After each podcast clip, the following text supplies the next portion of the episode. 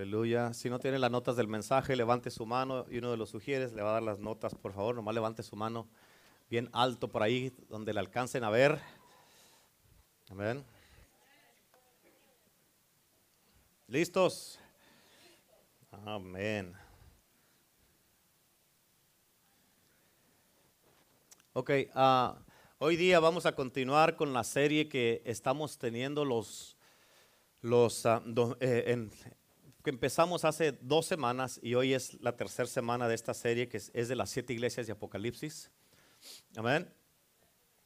Sabes de que eh, te voy a recomendar, una, te voy a hacer una recomendación que yo sé que estamos leyendo. ¿Cuántos van al día con la Biblia como vamos leyéndola todo el año? ¿Van al día? Ok. Este, te voy a hacer una recomendación. Aparte de lo que estás leyendo de la Biblia, te voy a recomendar que leas el libro de Apocalipsis. Amén. Lee el libro de Apocalipsis. Lee mucho Mateo, Marcos, Lucas y Juan, el libro de Hechos, porque eso es lo que como es la iglesia. Jesucristo en sí mismo es avivamiento y el libro de Hechos es avivamiento. Amén. Eso nos dejó, nos dejó Jesucristo un estilo de vida a seguir y el, el libro de Hechos es como la iglesia en acción.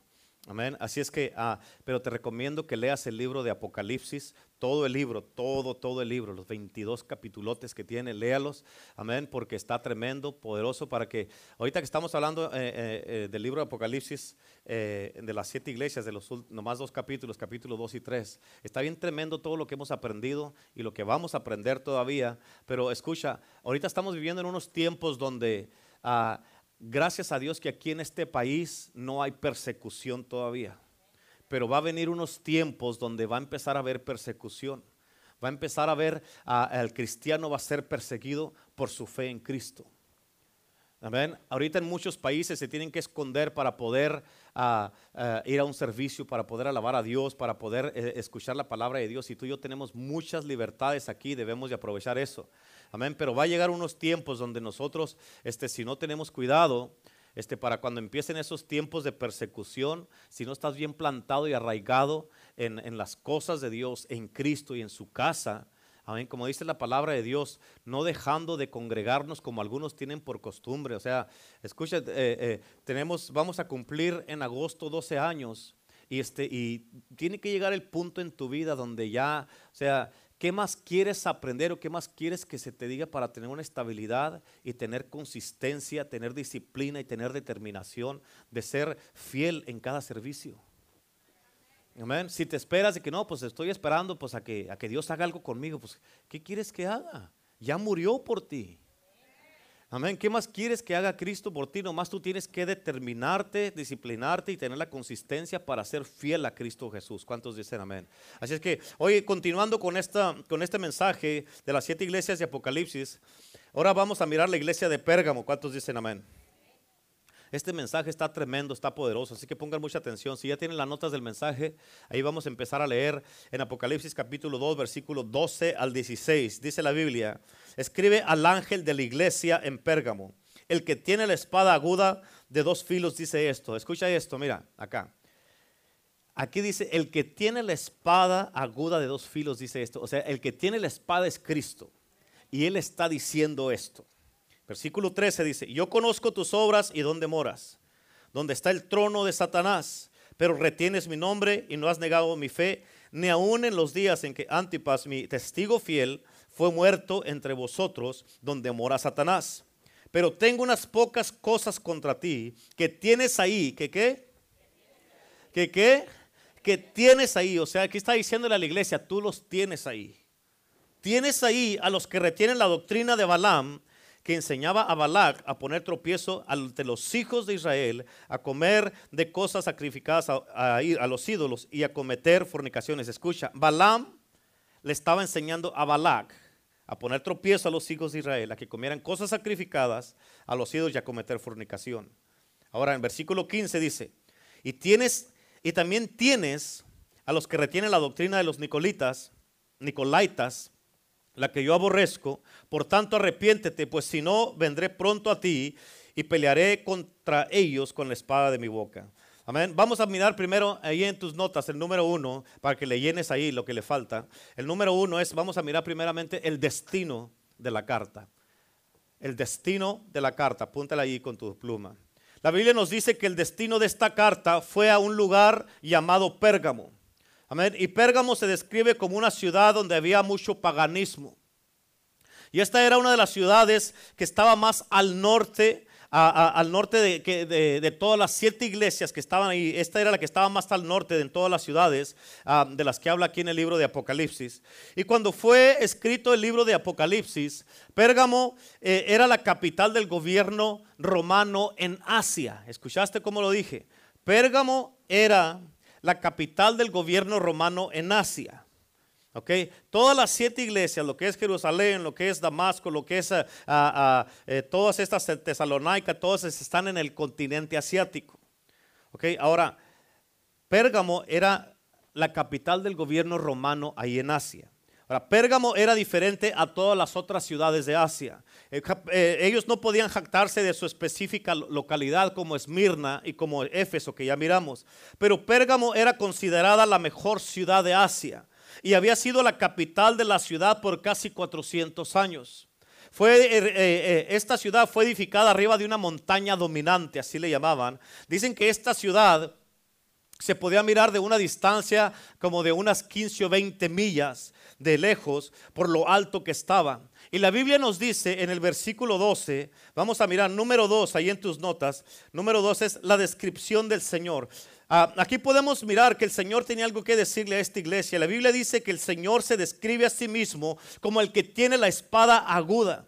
Y esta, esta frase, fíjate, está varias veces aquí en el libro de Apocalipsis. El mensaje a Pérgamo viene de parte del que tiene la espada aguda de dos filos. Y en esta carta, la espada de la que está hablando aquí, e, es la que Dios va a usar para castigar a las naciones, como nos dice la palabra de Dios en Apocalipsis 19. Ahora, en los tiempos romanos, la espada era un símbolo de poder. Y el mero mero de la ciudad de Pérgamo tenía, eh, que, estaba en ese tiempo ahí, el símbolo que él tenía era un símbolo de poder que era una espada. Pero escucha, la mención de la espada para los cristianos de Pérgamo era un recordatorio de que Jesús es el Señor de señores.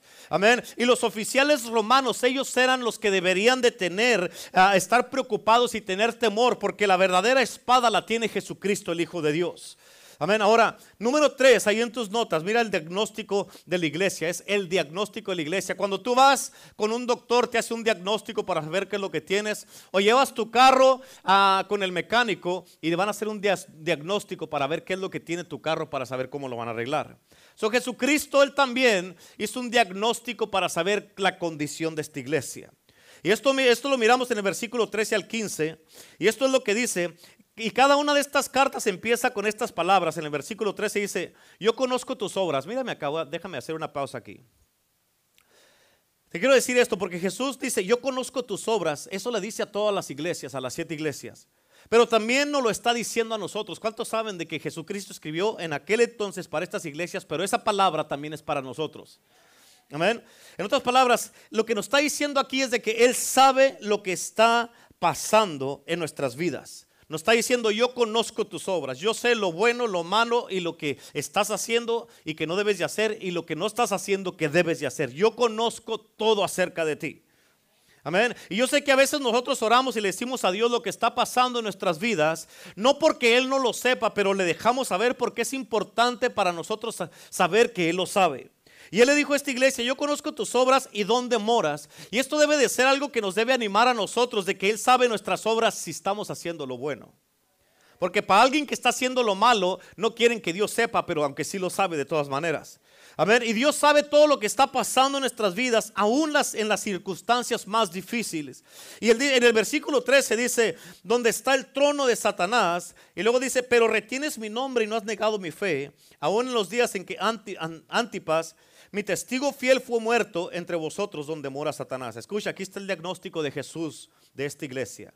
Él dice, yo sé dónde moras. O sea, es ok, ya, ya sé dónde estás. Y dice, y sé dónde está el trono de Satanás. Él está diciendo, I know that. Yo sé eso. Ya lo sé eso. Ok, basado en eso, vamos a, hacer, a trabajar contigo. Ok, letra A, ahí en tus notas. él sabía las circunstancias de su fe. Letra A y apúntale. Él sabía las circunstancias de su fe. Los cristianos en Pérgamo tenían una dirección permanente en la ciudad de Satanás, como dice esta escritura. Imagínate morar en esta ciudad que era considerada la ciudad de Satanás. ¿Cómo te gustaría vivir ahí? Y, en esta ciudad el paganismo, la idolatría, la inmoralidad estaba en toda Asia Menor. Y en el punto de vista cristiano, esta era una de las peores ciudades ah, de, Asia. En el versículo 13 habla del trono de Satanás y donde mora Satanás. Y esto ilustra o nos deja saber la oscuridad que había en, ese, en esa ciudad o en este lugar. Había una oscuridad tremenda porque era la, ciudad donde mora Satanás. Una de las maravillas más antiguas del mundo es el altar de Zeus, era un dios que tenían, porque era uno de los altares más famosos que, ah, que habían hecho en, el mundo. Y este altar, este, eh, esta escultura o estatua que hicieron, tenía 140 pies cuadrados de ancho y tenía 40 pies de altura. Y luego arriba, aparte de eso, arriba de una montaña. Imagínate lo inmenso que se miraba. Era una, de, las, de, las, ah, ah, ah, de las esculturas más asombrosas que se hicieron en el mundo. Una vez miré en la televisión en el Discovery Channel de que el gobierno alemán una vez mandó a unos excavadores ahí a Pérgamo y una de las cosas que encontraron fue una pieza grandísima de esta estatua y de este altar. Y aquí donde dice la palabra de Dios, este altar a como lo, lo, habían hecho arriba de la montaña, se miraba como un trono. Y eso es lo que Jesucristo estaba tratando de decir cuando se refería al trono de Satanás en la ciudad de Pérgamo. Ahora, mira esto, pero Jesús sabía las circunstancias de la fe de esta gente. Letra B, ahí en tus notas, él sabía la convicción de su, de su fe. Él sabía la convicción de su, de su fe en la letra B. Fíjate, porque en el versículo 13 dice, pero retienes mi nombre. En otras palabras, o sea, ellos tenían una convicción de que a pesar de donde estaban viviendo, donde moraban y que todas las cosas que estaban pasando ahí, que había mucho paganismo, inmoralidad y todo eso, Jesús sabía que ellos tenían una convicción porque estaban reteniendo el nombre de Cristo. En otras palabras, ellos estaban agarrando de la fe que tenían en Cristo y aunque ellos vivían siendo amenazados, ellos aún así estaban reteniendo su fe. Esto nos deja saber que no importa dónde vivas o dónde te encuentres o dónde estés, o lo que estés enfrentando, debemos todos de mantener nuestra fe en Cristo. Amén. Porque escucha, si tú vivías en Pérgamo, tenías que estar en serio con tu fe. O sea, tenías que ser una persona. Si tú ibas a vivir en Pérgamo, ibas a ser cristiano, deberías de estar seguro que ibas a ser cristiano.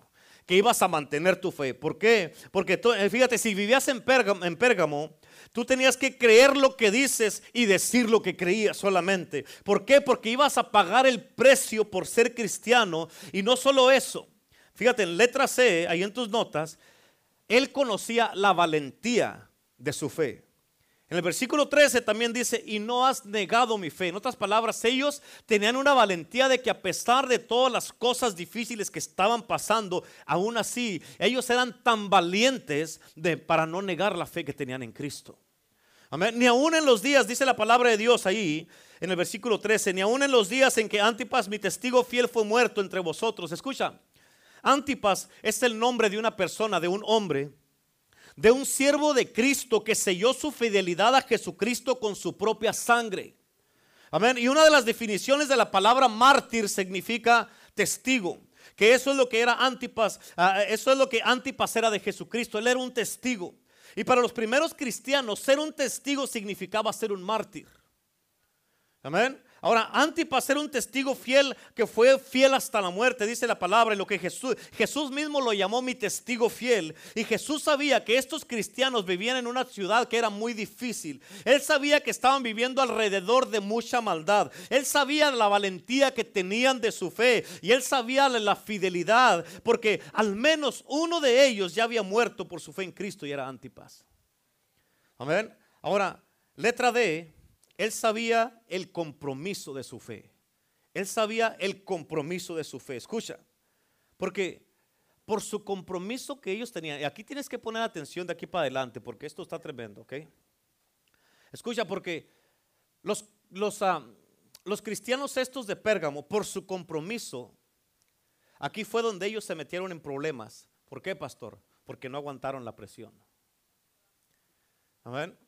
Por eso se metieron en problemas, no aguantaron. O sea, en otras palabras, ¿te acuerdas de la semana pasada que te di el ejemplo de los globos que tronaron? O sea, estos cristianos de Pérgamo se metieron en problemas porque al último tronaron y no aguantaron la presión. Tienes que entender esto. Porque estamos leyendo esto y gracias a Dios porque por el compromiso de ellos, por su fidelidad que tenían, por su convicción que tenían. Esas son muy buenas cosas. ¿Cuántos dicen amén? Amén. Gracias a Dios por eso. Pero escucha, de repente Jesús dice unas palabras, pero tengo unas pocas cosas contra ti. Escúchame, aprendimos que en la iglesia de Esmirna la semana pasada no había nada malo que se tenía que decir de ellos. Pero en todas las otras cartas del escritor de las cartas de, las, para las iglesias de Apocalipsis, de todas las cosas buenas de la iglesia, primero dan todas las cosas buenas que hace la iglesia. Pero en la carta siempre escribe las cosas que no están muy buenas en cada iglesia. Amén. Aprendimos que la iglesia de Éfeso, la primera iglesia que miramos, la iglesia de Éfeso, era una iglesia muy buena, era una iglesia dominante, era una iglesia trabajadora, una iglesia que estaba en fuego, pero ellos habían perdido su primer amor. Amén. Ahora fíjate lo que dice Jesús aquí de esta iglesia, en el versículo 14 y 15 de Apocalipsis, dice, pero tengo unas pocas cosas contra ti que tienes ahí, a los que retienen la doctrina de Balaam, que enseñaba a Balac a poner tropiezo ante los hijos de Israel, a comer de cosas sacrificadas a los ídolos y a cometer fornicación. Y también tienes a los que retienen la doctrina de los nicolaitas, la que yo aborrezco. Déjame te explico esto. Tienes que poner atención aquí. Primero, eso todo es una introducción para llegar a este punto. Escucha esto. Satanás no pudo destruir a los cristianos de Pérgamo siendo como un león rugiente. ¿Ok? Y como no pudo destruirlos así, él se empezó a meter como una serpiente engañosa. ¿Escuchaste lo que dije? No pudo destruirlos como un león rugiente, como no pudo así, se empezó a meter como una serpiente engañosa. ¿Por qué? Porque un grupo de personas que no son buenas empezaron a infiltrar en la iglesia de Pérgamo y Jesús odiaba sus prácticas y sus doctrinas. Amén. Él se refirió a esta doctrina como la doctrina de Balaam. Y yo sé que muchos saben ya esta historia y es una historia poderosa del Antiguo Testamento que si has estado leyendo la Biblia ya, ya sabes que ya leímos esta historia en el, libro, en el libro de Números capítulos 22, 23 y 24. Pero déjame te digo esto. La Biblia dice que había un hombre que se llamaba Balaam. Y este hombre se dejó usar por Satanás en contra de la gente de Dios. Balaam era un profeta que profesaba que podía influenciar a todos los dioses a, favor o en contra de la gente usando sus encantamientos y sus ofrendas. Pero escucha, él tenía un negocio de, ah, de, favores divinos, por así decirlo, ¿ok? Tenía un negocio, así ese era su negocio de Balaam. Y él negociaba con cualquier dios por cualquier precio. Ahora, Balak era el rey de Moab en aquel entonces, ahí cuando estaba Balaam. Y Balak le prometió a Balaam una buena recompensa si venía a Moab y maldecía a los hijos de Israel. Escúchame, Balaam le respondió y sí, él iba a ir para allá, pero él se dio cuenta, Balaam se dio cuenta que él no podía darle órdenes a Dios, no podía mandar a Dios, ni podía decirle a Jehová de los ejércitos lo que tenía que hacer.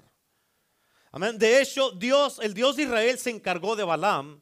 Y esto es algo medio chistoso porque cuando Dios le prohibió a Balaam ir a Moab a maldecir a Israel, se lo prohibió. Y él asumió que Dios iba a cambiar su mente y vino una segunda vez. Y cuando vino la segunda vez, vino la segunda vez. ¿Por qué? Porque el rey Balak le ofreció más dinero.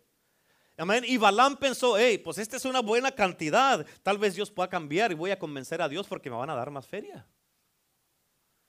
Y Dios al final le dijo, ya te dije que no vayas, pero si te quieres ir, vete. ¿Cuántas veces ustedes le han dicho así a sus hijos? No, no vayas y que no vayas. No, pero que yo quiero ir y que yo quiero ir. Al último, haz lo que te dé tu gana. Vete si te quieres ir sin permiso. Pero después no vengas llorando. Como muchas veces uno como pastor le dice a la iglesia, hermano, no hagas esto, hermano, mira, no hagas aquí o no vayas allá, deja eso, no toques esto, olvídate de esto. Y no hacen caso, y no hacen caso, y no hacen caso. Y después vienen, pastor, ¿puedo hablar con usted? ¿Puedo orar por mí? Te dije. Te dije, ¿a poco no es cierto? ¿Verdad? Y después allá solo se meten en problemas porque no hacen caso. Y así estaba Balaam. Amén. Pero cuando, ah, cuando Balaam llegó a Moab, Dios movió el corazón de Balaam para que bendiciera a Israel y para que no lo maldiciera. En otras palabras, obvio que el rey Balac no estaba contento por eso. Y fíjate, Balak, el rey, le ofreció más dinero aún a Balaam. Y Balaam dijo, ¿sabes qué? No puedo maldecir al pueblo este. ¿Por qué? Porque son benditos de Dios y no los puedo maldecir. Amén, no puedo maldecirlos. Escucha, y aquí está la, su doctrina. Él le dijo, Balaam le dijo a Le dijo, te voy a decir cómo puedes hacer para corromper a este pueblo. Lo que tienes que hacer es usar una piedra de tropiezo en forma de tentación. En otras palabras, le dijo, haz que el pueblo de Israel se casen con la gente de Moab y las mujeres de Moab que los seduzcan a los hombres y se casen con ellas. Y cuando ya estén casadas con ellas, ellas, los van a hacer a ellos que ofrezcan sacrificios a los dioses de Moab. Y así van a cometer sus fornicaciones. Y así Balaam era el que movía todo para la caída de los hijos de Israel con su doctrina. Escucha, si tú conoces esta historia, tú te vas a dar cuenta que eso, por lo que hicieron los hijos de Israel, causó que 24 mil hombres murieran por eso. Amén. Ahora, escucha, la doctrina de Balaam es esto. La doctrina de Balaam es, y nunca se te olvide esto y apúntalo si quieres, la doctrina de Balaam es, si no puedes maldecirlos, corrómpelos. Amén. Esa es la doctrina de Balaam. Gente se ha preguntado, pastor, ¿cuál es la doctrina de Balaam? Si no puedes maldecirlos, corrómpelos. Porque en el versículo 14 dice, tengo unas cosas contra ti que tienes ahí. Tú los tienes ahí a los que retienen la doctrina de Balaam. Y Balaam enseña a Balac, al rey, a que ponga tropiezos a los hijos de Israel, a que coman cosas sacrificadas a los ídolos y cometan fornicaciones. Y fue lo que hicieron con las mujeres de Moab. O sea, Balaam estaba manejando todo, diciéndole cómo hacer caer a los hijos de Israel. En otras palabras, escúchame, el pecado de Pérgamo Escucha esto, el pecado de Pérgamo es la tolerancia de lo malo y la, tolerancia de gente mala. Y el error de Balaam también es mencionado en el Nuevo Testamento, ahí en tus notas, en Judas versículo 11. Fíjate cómo dice ahí en tus notas, dice, hay de ellos, porque han seguido el camino de Caín. Mírame acá, ¿cuál es el camino de Caín? Caín le dio envidia de su hermano y mató a Abel. Amén. ¿Por qué? Porque Abel le agradó, eh, a Dios le agradó la, ofrenda de Abel y Caín se enojó, le entraron los celos y ¿qué fue? ¿Qué pasó? Él mató a su hermano. Y ahí mismo dice, en el versículo 11, dice, y se lanzaron por lucro en el error de Balaam. ¿Cuál fue? ¿Cuál es la doctrina de Balaam? Que él se vendió para ir en contra de los hijos de Dios. Amén. Por lucro, o sea, se vendió y agarró un precio. ¿Para qué? Para hacer que los hijos de Dios cayeran. Amén. Y luego dice al final en el versículo, dice, y perecieron en la contradicción de Coré. ¿Cuál fue la contradicción de Coré? Que él se levantó en contra del pastor Moisés. Amén. ¿Por qué? Porque él dijo, no nomás a través de Moisés habla Dios, sino a través de nosotros también. Amén. Él se levantó con 250 hombres y Dios los castigó y se abrió la tierra y se los tragó y se cerró. Amén. Por eso tú tienes que tener cuidado. Escucha, Caín, el hermano de Abel, él pereció. Amén. Balaam pereció y los que se y los que se levantaron con él también perecieron. ¿Por qué? Porque se levantaron en contra. Amén. Ahora en segunda de Pedro capítulo 2 versículo 15 dice, "Han dejado el camino recto", en otras palabras, se fueron por el camino incorrecto. Dice, "Y se han extraviado siguiendo el camino de Balaam, hijo de, de Beor." Fíjate lo que dice al final, "el cual amó el premio de la maldad." En otras palabras, él se vendió por un premio, por una recompensa. Amén. Él se vendió y, tienes que entender por lucro, como dice el versículo anterior que, que, leímos. O sea, esta persona se vendió para qué? Para agarrar algo, para hacer caer a alguien más. Tienes que escuchar esto, bien importante. Esta doctrina de Balaam, esto está tremendísimo. Tienes que poner atención para que no se te pase. Esta doctrina de Balaam, la raíz de esto es usar los que, los que se dejan mover por esta doctrina de Balaam, la raíz de esto es usar tus propias, usar a Dios para tus propias ganancias personales. Fue lo que hizo Balaam. Escucha, esto está poderoso, poderoso, interesante. Una de las definiciones de la palabra pérgamo es de donde sale la palabra bigamia y poligamia. ¿Cuántos saben esas palabras? Que es ah, de una persona que tiene doble matrimonio. ¿Sí? Y esta es la palabra para matrimonio. Ahora escucha. Pérgamo significa la mezcla del matrimonio de la iglesia de Jesucristo con el mundo. ¿Estás entendiendo? Y esto es algo que nos debe de hablar a todos nosotros en estos tiempos y en esta generación, porque en estos tiempos los cristianos, amén, quieren seguir siendo mundanos y seguir y servir a Cristo. En estos tiempos los cristianos no quieren dejar el mundo, pero quieren seguir siendo cristianos. Amén. Si tú te pones a pensar en estos tiempos, la mayoría de las iglesias quieren tener el mundo, traer al mundo adentro de la iglesia para poder atraer al mundo a la iglesia. Y eso que están haciendo es lo que es la definición de Pérgamo, que es la, la mezcla del matrimonio de la iglesia de Cristo con el mundo. Amén. Tienes que entender que la Biblia por eso nos dice que estamos en el mundo, pero no somos de este mundo. Y por lo tanto no podemos traer al mundo dentro de la iglesia. Tiene que haber una distinción, tiene que haber una separación. O somos cristianos o no somos. ¿No vamos a servir a Cristo? No lo vamos a servir. Amén. O te vas a parar por lo recto y vas a seguir a Cristo. Vivir una vida santa, como dice la palabra de Dios en Levítico. Ser santos como yo soy santo. A eso nos llama el Señor. Amén, no podemos estar mezclando las cosas y ser como los de Pérgamo. Y ahorita vas a entender por qué. En Santiago 4, versículo 4 dice, oh almas adúlteras. Escucha, mírame acá. ¿Qué es un adulterio? Es una infidelidad. Y aquí el Señor está diciendo, oh almas adúlteras. Está hablándole a la alma, nuestra alma. Amén. ¿Por qué? Porque vienen a Cristo la gente y aceptan a Cristo en su corazón como el Señor y Salvador y se casan con Cristo. Amén. Y luego se van a adulterar con el mundo. Amén.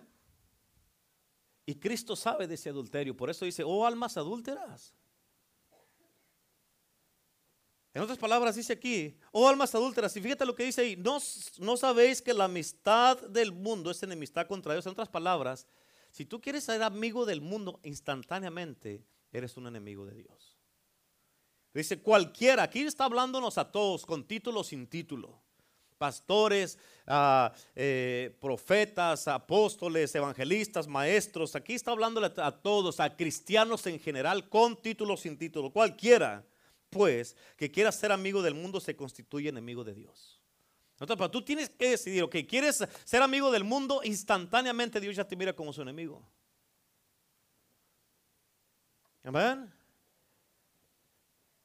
Pero entonces, ¿qué hago, pastor? Estamos en el mundo, pero no somos del mundo. Amén. ¿Qué puedo hacer? Amén. Viva para Cristo, apartado, una vida apartada para Cristo. Haga lo correcto todo el tiempo. Ay, que es que es difícil. No, si se te hace difícil es que no has hecho una decisión de servir a Cristo. Amén. Y esto básicamente viene siendo la doctrina de Balaam. Si no los puedes maldecir, corrómpelos. Y la Biblia dice, y ahí los tienes en la iglesia. Luego, la Biblia nos dice otra cosa aquí en el versículo 15. También tienes ahí los que retienen la doctrina de los Nicolaitas. Y Jesús dice, la cual yo aborrezco. Lo que Jesús está diciendo aquí es, tú piensas que estás haciendo muchas cosas y por todas las cosas duras y difíciles que has pasado, piensas que has hecho buenas cosas, pero has bajado tus estandartes, has bajado tus convicciones. Amén. Eso es parte de la doctrina de los Nicolaitas que te causa que bajes tus estandartes y convicciones. Dice, han permitido que gente venga a la iglesia y ellos te causen a ti bajar tus convicciones. Han permitido que gente traiga el mundo a la iglesia y ahora en la iglesia están actuando como el mundo. Ya no se mira una diferencia. Ni aún en la iglesia de Cristo, ¿qué es esto? ¿Es un club o es una iglesia? No se sabe por qué, porque se ha metido tanto el mundo a la iglesia y el Señor viene a hacer una separación viene a dividir. Cuando Moisés bajó del monte que estaban todos desenfrenados, Dios le dijo a Moisés, baja porque tu pueblo ya anda descarriado ahí abajo. Amén. A tu pueblo le dijo Dios, se le echó la bronca a Moisés. Y dice, no, Señor, es tu pueblo, tú los escogiste. Dice, no, es tu pueblo, ve y ordénalos. Y bajó Moisés y hizo una línea. Así como el Señor está haciendo una línea en estos tiempos en nuestras vidas, una distinción. Tiene que haber una distinción. Se nos tiene que notar la diferencia. Amén. Está haciendo una distinción y Moisés le dijo, vino y agarró el becerro de oro que aventaron, lo echó, al, fuego, amén, y luego lo echó al río para que se lo llevaran y dice la Biblia que les dio a tomar agua de la que iba corriendo ahí. Tómense a su propio Dios. Amén. Y luego hizo una línea y dijo Moisés, el que esté de parte de Dios, hágase para acá. Amén. Los que se hicieron para acá les dijeron, ok, ustedes no quieren, les dijo a los que hicieron para acá, mátenlos a todos y empiecen con los de su casa. Amén. Ponte a pensar en eso. Que Dios te diga, ok, ah, que, Dios nos hiciera eso ahorita. Mátelos a todos y empieza con los de tu casa. Amén. Imagínate agarrar aquí y agarrar a tu hijo, a tu hija. Porque tienes que obedecer a Dios. No, pastor, eso yo no lo hiciera. Eso está muy difícil, está muy duro, pastor. Amén.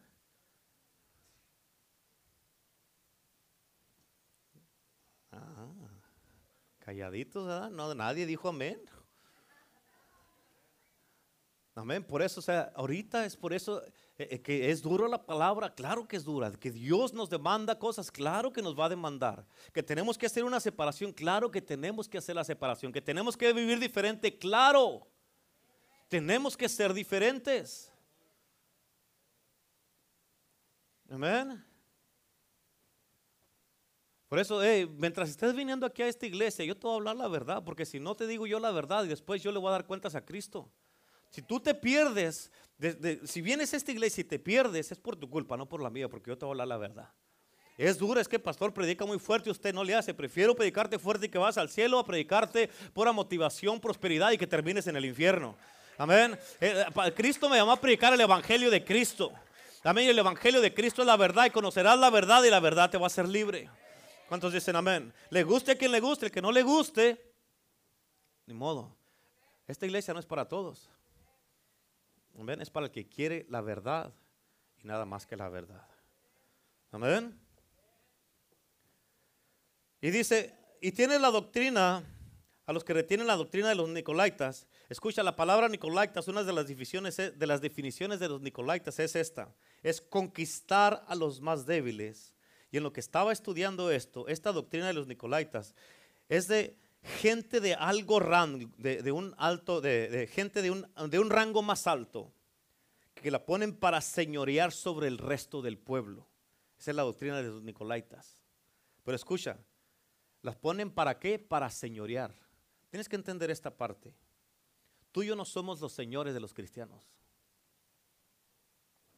¿Escuchaste? Tú y yo no somos los señores de los cristianos. Y no debemos de señorear sobre nadie, sobre los cristianos. ¿Por qué? Porque Jesucristo es el Señor. Él es el Señor. Jesucristo es el Señor. ¿Cuántos dicen amén? Él es el que va a señorear. Amén. ¿Estás entendiendo? No tú ni yo. Jesucristo es el Señor de señores y Él es el que va a señorear. Y en esta doctrina de los Nicolaitas, a gente incompetente la ponen en posiciones altas de autoridad para que puedan desarrollar esta doctrina para señorear sobre los más débiles y así poder controlar y dominar a todo el pueblo. O sea, es un control que, que, que esta doctrina desarrolla para tener a todo el pueblo controlado. Amén. Ahora Jesús tenía algo que decirle a esta gente. Número cuatro, fíjate lo, que les dijo. Número cuatro es la demanda de la iglesia. Número cuatro, la demanda de la iglesia. El versículo 16, esto es lo que Él les demanda. Escucha cómo dice. Dice, por tanto arrepiéntete, pues si no vendré pronto a ti y pelearé contra ellos con la espada de mi boca. Amén. Escúchame iglesia, tiene que haber un arrepentimiento. La iglesia de Cristo, como iglesia de Cristo, como cristianos, tenemos que arrepentirnos. Escúchame, nos tenemos que arrepentir porque tú tienes que entender esto. Esto es una demanda que Dios nos está diciendo, que al menos que haya un arrepentimiento genuino, si no hay un genuino arrepentimiento en cada uno de nosotros, va a haber un genuino juicio. Amén. ¿Por qué, pastor? ¿Por qué tenemos que hacer eso? Número 5, ¿por qué? Porque los problemas de Pérgamo viven en la historia. Ahorita todas están esos problemas viviendo a través de la historia. ¿Por qué? Porque en estos tiempos, así como está la iglesia, la iglesia se ha casado con el mundo. Amén. Recuerda, eh, eh, tienes que entender esto. Recuerda que en, esta, en las cartas de las iglesias tenemos representaciones de tiempos diferentes de la historia en la iglesia. Aunque se escribieron hace más de dos mil años. Por ejemplo, la iglesia de Éfeso, que fue la primera iglesia así de activa, trabajadora en fuego y dominante y, que estaba haciendo muchas cosas. Esa iglesia así estaba y, era, representaba la primera iglesia en el libro de, de Hechos porque estaban viviendo en avivamiento. Amén. La iglesia de Esmirna, la segunda iglesia, representa también cuando los discípulos y la iglesia empezaron a ser perseguidos, que ya miramos la semana pasada. ¿Por qué? Pero fue porque, y fue por causa de la persecución que tuvieron que ellos que salir de Jerusalén para que el evangelio fuera desparramado al resto de las naciones y las ciudades. Jesús les había dicho ir a todo el mundo, en Marcos 16, 15 les había dicho ir a todo el mundo y predicar el evangelio a toda criatura. Pero nadie salía de Jerusalén. ¿Cómo iban a predicar el evangelio? Amén. Así como nosotros ahorita tenemos que ir a predicar el evangelio, pero nadie quiere salir de la iglesia. Amén. ¿Cómo vamos a ganar el mundo? ¿Cómo vamos a predicar el evangelio si nadie quiere salir de la iglesia? Vamos a tener evangelismo el sábado. ¿Vas a salir o no vas a salir? O es que ya tengo planes, es que estoy ocupado, es que no puedo, es que eh, mi papá, es que mi mamá, es que mi hijo, mi hermana, mi hermana, es que la familia. Hmm. Entonces que venga la persecución. Amén. Yo creo que una de las cosas que Jesús nos está diciendo en este día es, escucha, si tú no vas al mundo, yo voy a traer el mundo a ti. Voy a traer el mundo a ti y entonces el mundo va a empezar la persecución en la iglesia.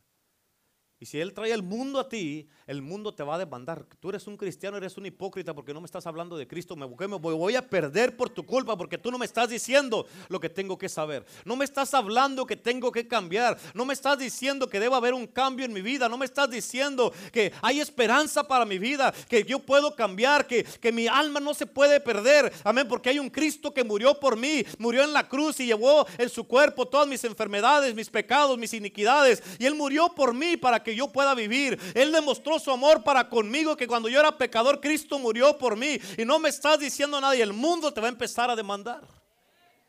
Y te va a perseguir. A ver si así como en el libro de Hechos capítulo 8, tuvieron que salir a desparramar el Evangelio por la persecución que tuvieron. Y ahorita, este, en esta tercera carta, estamos en el tercer periodo.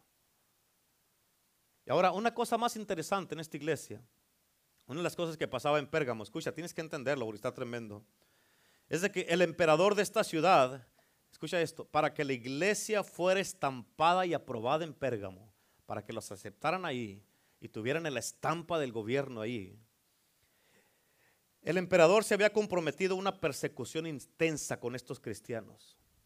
O sea, los estaban persiguiendo. Sí sabían que era una iglesia, pero una persecución intensa que tenía. Y todo esto duró hasta que uno que se llamaba Constantino entró al poder, otro nuevo emperador. Y él usó a la iglesia como su vehículo principal. Escucha esto.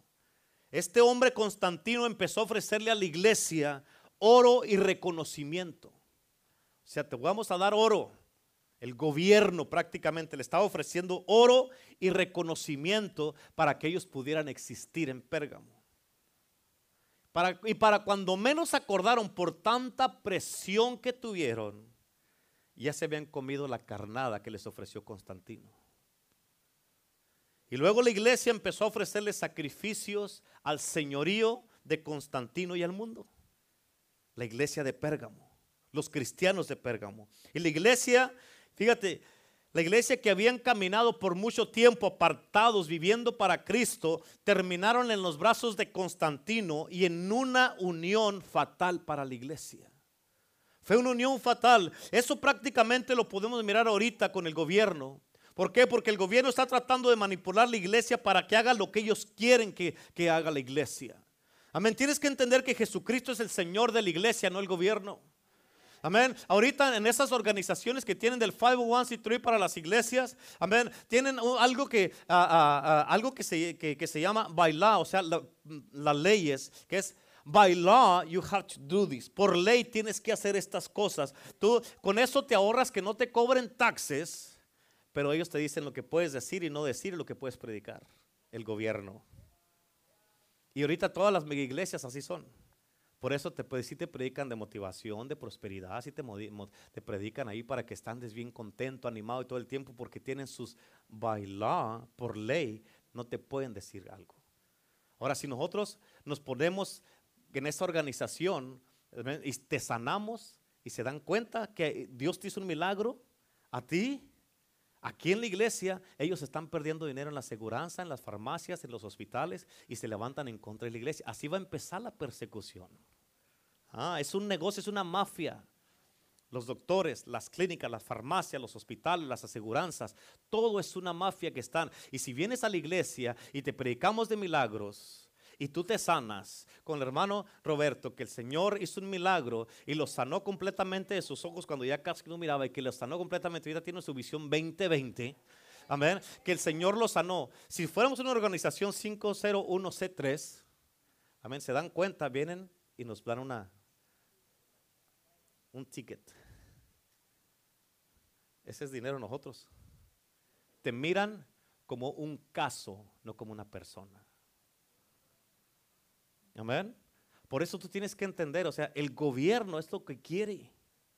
Amén. Y todos, por evitar pagar taxes, por unos cuantos pesos, la doctrina de Balaam, se venden. Y tú dime qué quieres que diga, que predique. Amén.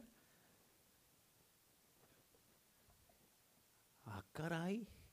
Achis, achis. Amén. ¿Estás entendiendo eso? Amén.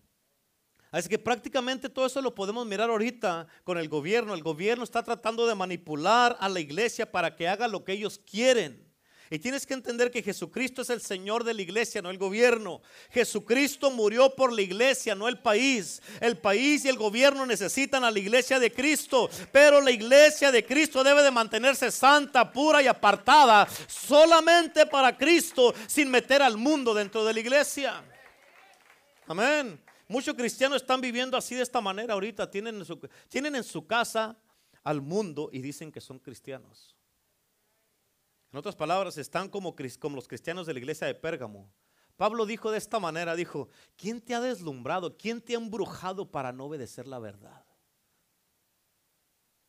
Amén. Escucha, a Satanás no le importa si te puede hacer que te apartes de la verdad. A Satanás no le importa. A Satanás no le importa si arruina tu vida, si arruina tu casa, tu matrimonio, tu familia, tus hijos. A Satanás no le importa arruinar tu negocio, no le importa arruinar tu, tu dignidad, no le importa ar- arruinar tu reputación, tu nombre. Eso no le importa a Satanás. ¿Por qué? Porque si no puede arruinarte de una manera, va a tratar de otra manera. Por eso hubo un hombre que se llamaba Martín Lutero. Este hombre hizo una reforma para separar a la iglesia de Roma y regresarla a Cristo. Amén. Martín Lutero rescató a la iglesia de la influencia del gobierno y del mundo. Por eso tú y yo tenemos que tener mucho cuidado nosotros en estos tiempos, porque eso es lo que es la doctrina de Balaam. Si no puedes maldecirlos, corrómpelos. ¿Están entendiendo? ¿A poco no han intentado muchas veces o muchas maneras de- o de muchas maneras maldecirte?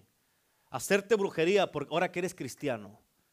Amén. Tratar de que te alejes de Dios, que te alejes de la iglesia.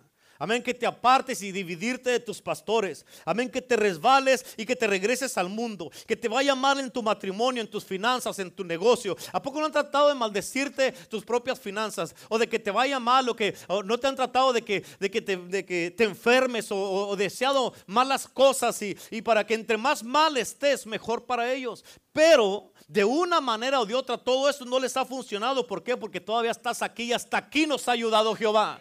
Hasta aquí nos ha ayudado el Señor. ¿Cuántos dicen amén? Pero escucha, tienes que entender esto, pero como no pueden maldecirte, lo que van a tratar de hacer es corromper tu vida para que tú mismo quieras regresarte al mundo y al último termines en la cama con el mundo, amén, con el gobierno y que seas uno con el gobierno. Van a tratar de corromperte para que tú quieras regresarte para atrás. Y así van a lograr que tú niegues a Cristo.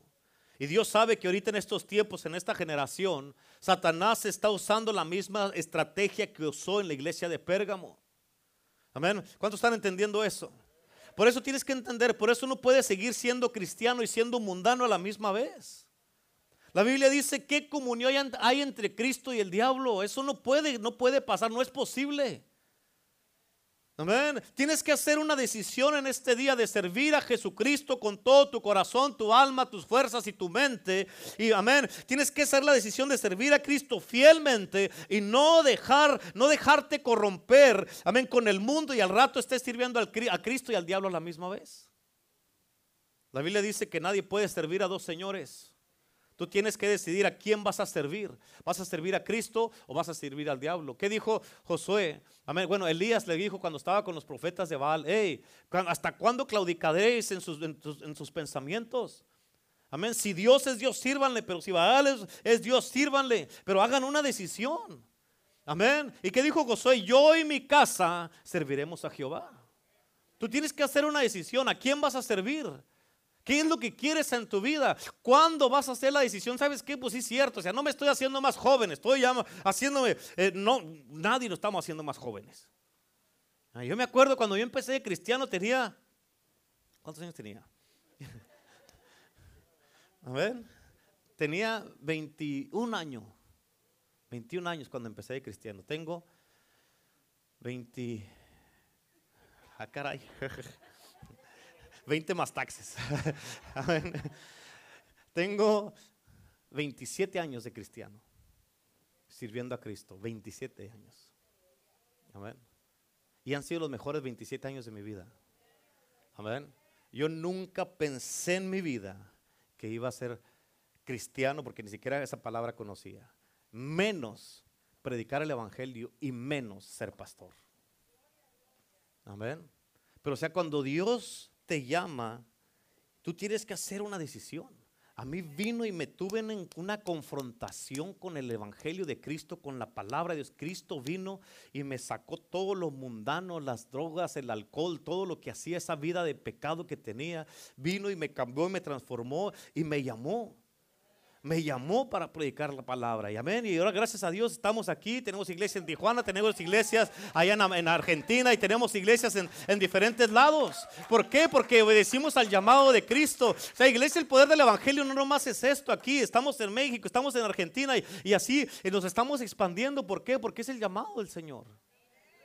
Ahora tú tienes que entender, no te puedes, tú, tú, la Biblia dice que no puedes servir a dos señores, tú tienes que hacer la decisión, esa es la distinción que tiene que haber, se tiene que notar, ok, ya decidí servir a Cristo y voy a servir a Cristo el resto de mi vida. Yo sé que el Señor me dijo que yo iba a ser pastor de pastores, ¿por qué? Por las otras iglesias que tenemos, que esta es una iglesia madre y tenemos iglesias bajo nosotros, que va a ser pastor de pastores y que esto es lo que iba a ser el resto de mi vida. Yo sé que me voy a morir predicando. And I'm happy with that. Estoy contento con eso. Amén. Porque eso es lo que Dios, a eso me llamó el Señor. Y por eso, o sea, ya sé lo que voy a hacer el resto de mi vida. No me puedo relajar, tengo que ser mejor cada vez. Eh, pues esto ahí me voy a relajar, al cabo ya lo voy a, esto lo va a hacer toda mi vida. No, ser mejor cada servicio. Mejorar porque es para Cristo. Y Él se merece que le demos lo mejor y se merece excelencia y se merece que estemos bien, bien creciendo todo el tiempo. Amén. Ese es el Cristo que servimos. Por eso la Biblia dice que no podemos servir a dos señores. Tú tienes que decidirte, decídete quién vas a servir. Ya regreso al punto, no nos estamos haciendo más jóvenes. ¿Cuántos años quieres tener para hacer una decisión? ¿Mm? Nadie dijo amén. Pues déjeme ver, pastor. Pues.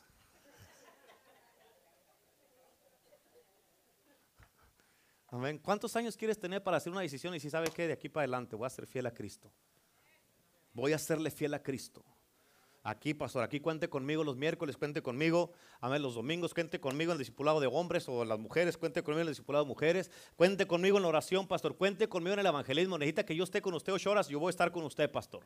Ahí, ahí, ahí, no, que venga ahí, pastor. Yo quiero, pastor, quiero ah, juntarme con usted. Ok, vamos al evangelismo. Ah, no, pues, no así, pastor. Quiero andar acá pues, sin contento con usted, por arriba y para abajo. Vamos a andar para arriba y para abajo ahí en la Food for Less caminando. Ahí le voy a enseñar cómo, cómo hacerse hombre. Amén. Venga aquí a, orar. Amén. Los miércoles tal vez está trabajando y todo eso. Yo a las 2 de la tarde, serví hasta las 6 y media, a las 2 de la tarde ya estoy orando aquí. Amén. Ahora a las 7 de la mañana, usted, algunos tal vez, bueno, a las seis y media, ya venía en camino para acá, para la iglesia, ya estaba orando cuando algunos de ustedes todavía estaban dormidos.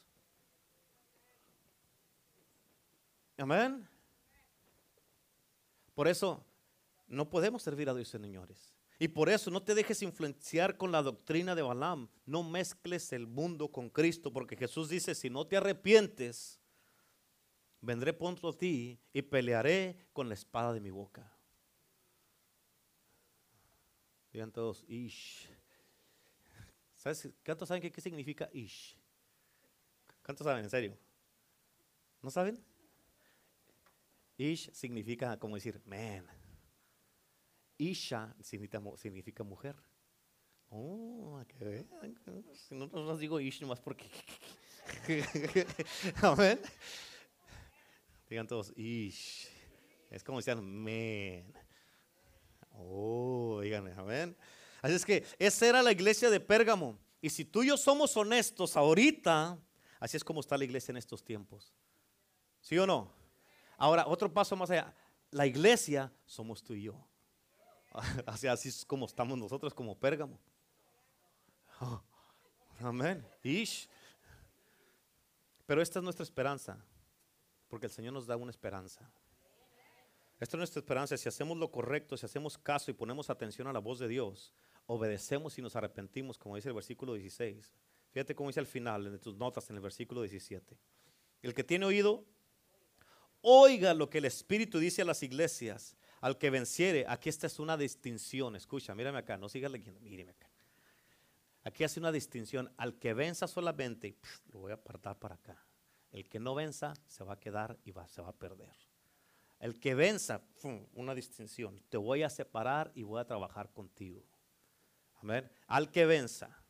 O sea, tienes que ser vencedor. En Cristo Jesús somos más que vencedores.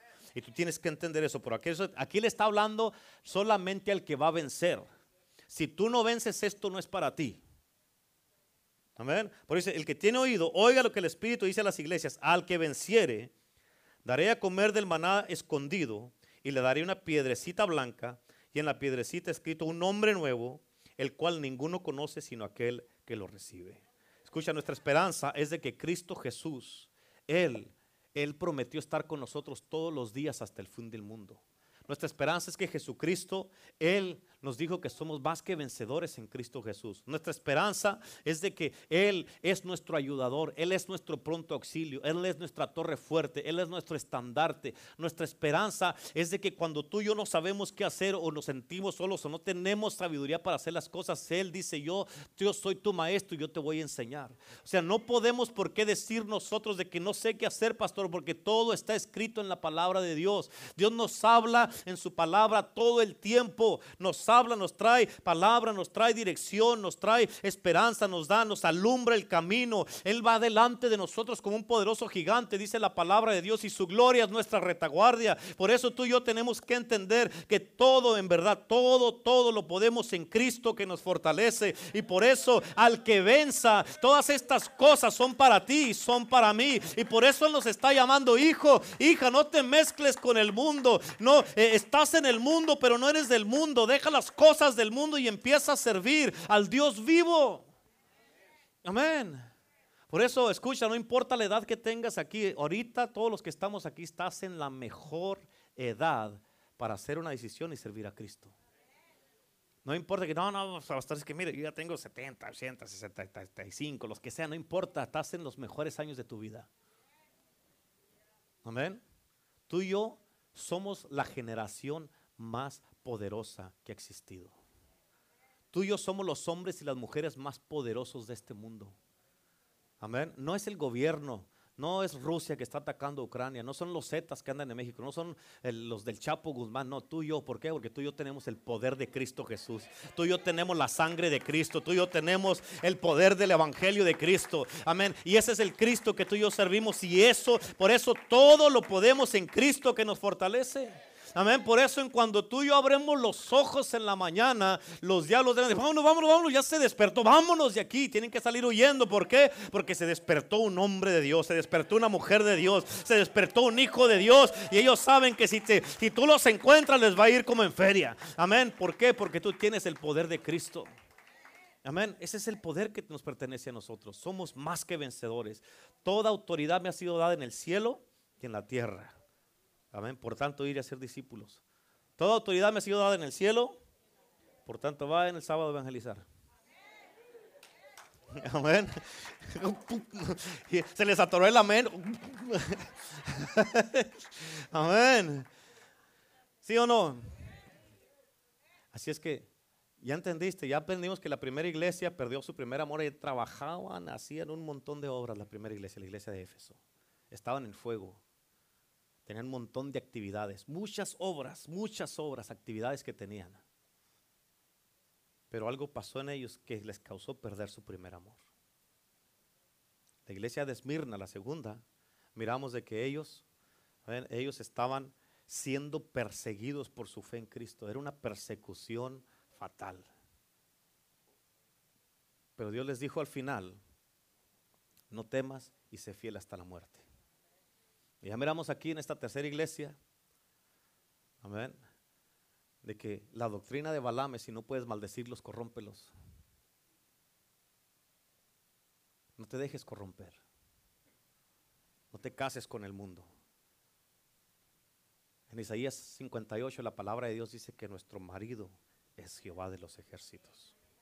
Él es nuestro marido, no adulteres ni le falles a Dios. Amén. Terminando ahí con eso.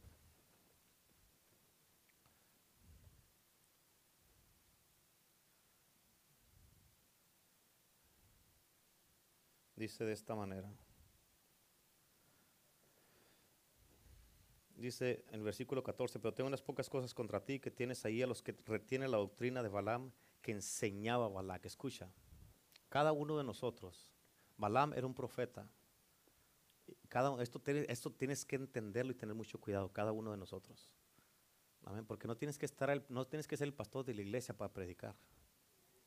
No tienes que ser un profeta para profetizar.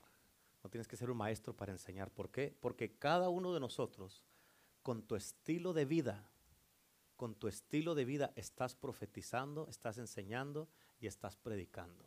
Con tu estilo de vida tú estás diciendo, así se vive el cristianismo. ¿Cómo lo estás viviendo tú?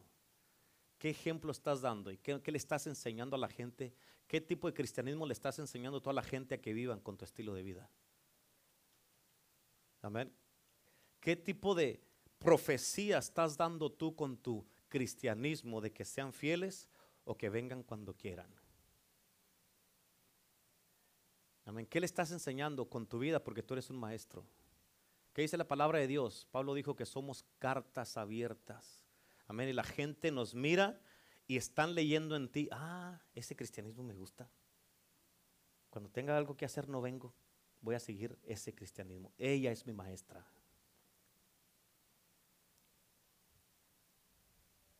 Amén.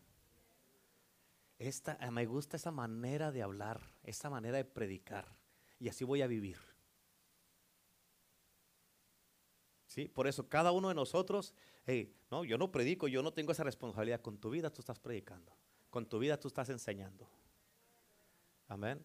Y lo que tú le enseñes a otra gente, ¿sabías de que tú con tu propio estilo de vida puedes estar enseñando la doctrina de Balaam para que otros sean corrompidos? Amén. ¿Sabías eso? Que con tu estilo de vida otros pueden corromperse porque están aprendiendo de ti. Dice que Balaam enseñaba a Balac a corromper a los hijos. Por eso tienes una responsabilidad. Yo no soy pastor, yo no predico, tú tienes una responsabilidad. Amén. ¿Cómo la gente va a servir a Cristo? ¿Tú crees que si la gente como, si sirve la gente a Cristo como tú lo sirves, tú crees que van a ir al cielo? A ver, dígalo otra vez, pastor. Amén. ¿Sí? Ish. ¿Sí? ¿Tú crees que se le llamara como Antipas, el que leímos ahí, ahí? mi testigo, que Cristo te llamara testigo fiel por tu estilo de vida. Eres mi testigo fiel y tú le estás enseñando a otros a ser fieles. ¿Qué cristianismo estás enseñando y predicando? Amén. Pablo le dijo a Timoteo, en 2 de Timoteo, capítulo 2, versículo 2, 2, 2, 2. Lo que oíste de mí, esto, esto, lo que tú oíste que yo dije, lo que yo enseñé, lo que yo prediqué, esto enseña a hombres que sean fieles, idóneos y aptos para enseñar a otros. Como yo te enseñé, por eso dijo, sígueme a mí como yo. Siga a Cristo. Su vida de Pablo estaba predicando, este es el cristianismo. Y lo que yo enseñé, esto vas a enseñarle a otros para que ellos, ellos aprendan de ti lo que tú aprendiste de mí y que lo que ellos enseñen sea lo que tú aprendiste de mí, que yo te enseñé, que me enseñaron a mí. Sí, amén. ¿Sí o no? O sea, no te apartes de esto, de la doctrina de los apóstoles, dice la palabra de Dios. Eso enseña. No enseñes tus propias cosas, porque entonces te puedes terminar en la doctrina de Balaam. ¿Sí o no? ¿Sí? ¿Estamos bien? ¿Sí? ¿Cuántos saben de que tenemos que, como dice en el versículo 16, arrepiéntete por tanto? Si no, vendré pronto a ti, pelearé contra ellos con la espada de mi boca. ¿Cuántos quieren que venga el Señor con la espada? Amén. Si Cristo decidiera, nadie sabe, dice la palabra de Dios, si Cristo decidiera regresar ahora, el único que sabe el día del regreso de Cristo es el Padre. Pero si Cristo decidiera hoy día, faltan 10 minutos, 9 minutos para las 12. Si Cristo decidiera a las 12, el que estuvo listo estuvo, el que no, el que se quedó, se quedó. A la tribulación y a la guillotina. Eso es lo que dice la Biblia, ¿sí o no? ¿Sí o no? Y si ahorita que la salvación es gratis, batallas para servir a Cristo, cuando te cueste tu vida, menos vas a querer. Así es que si Cristo decidiera en nueve minutos, a las doce llego, ¿te vas o te quedas? No, si no, yo me voy, yo me voy así. ¿Cómo sabes? Tu estilo de vida debe de, de, de decir, o sea, ¿eres en verdad fiel a Cristo? ¿Estás comprometido 100% con Cristo? La Biblia dice, no dejando de congregarse como algunos tienen por costumbre. ¿Estás obedeciendo eso? ¿Cuándo, pastor? ¿Cuándo me voy Pues me estoy congregando. ¿Cuándo vengo? ¿Vengo los domingos? ¿Y los miércoles? La Biblia, el modelo de la, iglesia de Cristo es, lee el libro de Hechos. Dice que estaban todos los días en el templo y cuando no llenaban ahí, dice, y en las casas. No, no, pues que de ese de santos que voy el domingo. Y diga que le fue bien, pastor. No, no, que te fue bien a ti. Amén. Yo estoy, estoy en todas las actividades de la iglesia. Amén. ¿Qué cree que no tengo vida? Tiene que haber un balance. Balance. ¿Qué sabe de balance? Amén. Tienen días libres y se la pasa ah, en el teléfono, se la pasa trabajando. Voy a aprovechar para trabajar ahora. ¿Dónde está el balance? Amén. Yo es que necesito pasar tiempo con, con mi esposo, con mi esposa o con mis hijos y cuando no tiene nada que hacer en la iglesia, amén, ni caso les hacen. Balance. Dígale que está a su lado. Hágale así. Dígale así, dígale, balance. Amén. ¿Estamos entendiendo la palabra de Dios? ¿Sí? Así que el Señor ahí nos está diciendo, o sea, tú, acuérdate de esto, tú tienes una responsabilidad. Tienes una responsabilidad bien grande.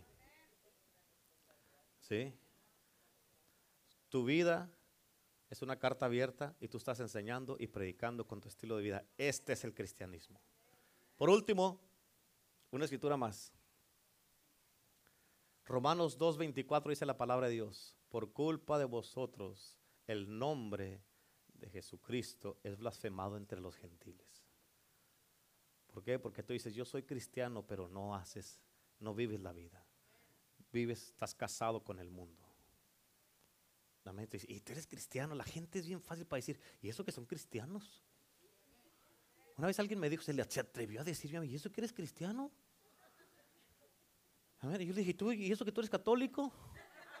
¿Qué- ya- qué- ¿Cuál es la diferencia? ¿A poco no es cierto? Amén, tú eres católico y qué, ¿Tú- tú- ¿por qué no lo haces tú?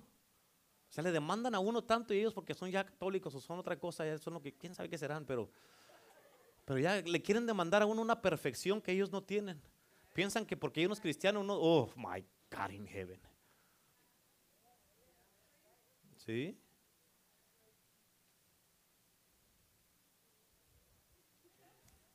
¿Y qué? Amén. Así es que el nombre de Dios es la firmado entre los gentiles por causa de vosotros, dice Romanos 2.24. Lo que tú enseñas, lo que tú predicas, es con tu estilo de vida. Y nosotros le vamos a dar cuentas a Dios cada uno. Amén.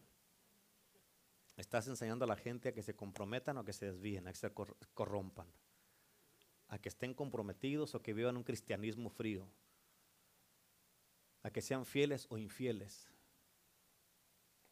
Balaam enseñaba a Balac cómo poner tropiezo a los otros. Tu vida, tú tienes que entender, aun cuando tienes plática con un hermano, una hermana, con eso tú estás enseñando lo que se debe de hacer. ¿Amén? ¿Sí o no? Así es que vamos a, a cuidarnos todos, a regresar a Cristo, como dice, para que nos dé esa piedrecita blanca y en esa piedrecita un nombre nuevo que nadie conoce más que tú lo vas a conocer. Eso es, eso es bueno, ¿verdad? Eso es bueno. Yo no sé, ¿cómo te gustaría llamarte? Piénsala, piénsala, no me tienes que decir, piénsala. Nadie sabe ese nombre más que el que lo va a recibir y el que lo da. Amén. Así es que póngase de pie, vamos a orar en este día en el nombre de Jesús.